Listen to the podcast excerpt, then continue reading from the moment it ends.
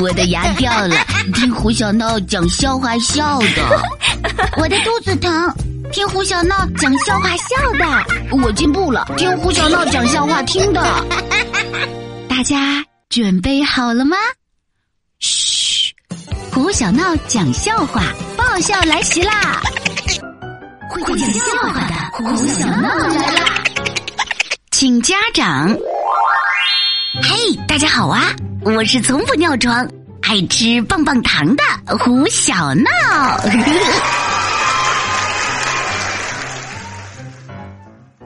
呃，听我讲笑话的小朋友们，谁来帮帮我呀？什么？你问我怎么了？我，我，我竟然被威胁了！威胁我的呀！不是别人，正是我的班主任冰兰老师。什么？你问冰兰老师为啥威胁我？还不是因为，因为我最近在学校表现太差劲，所以他严肃以及严厉的通知我。胡小闹，明天请你的家长来学校一趟。你们说？我的爸比和妈咪听到这个消息，会不会奖励我的屁股一顿连环大胖揍啊？啊！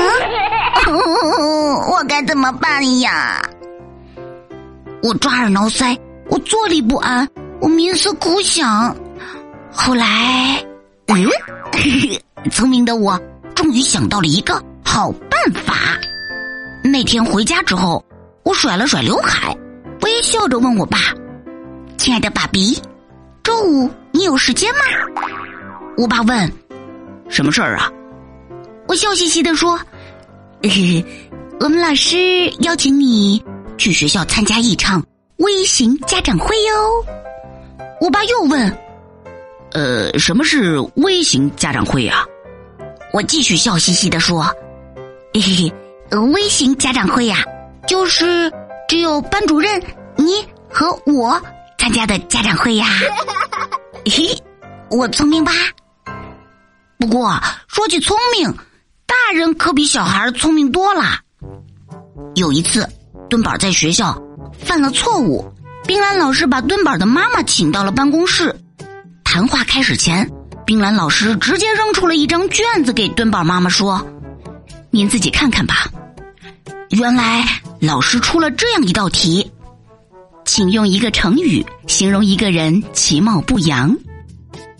在阅卷时，老师发现了很多稀奇古怪的答案，比如奇丑无比、牛头马面、尖嘴猴腮、科学怪人等等。等改到最后一张时，老师彻底炸毛了。不为别的，因为这张卷子上写的答案是和您很像。不用猜，这最后一张卷子的主人就是我们可爱的墩宝啦。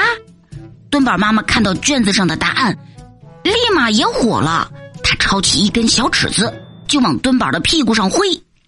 你这个臭孩子，你说说你啊，写答案就写答案，你瞎填什么大实话呢？啊！当时冰兰老师的脸呐，呃，就变成。和煤块儿一个颜色的啦。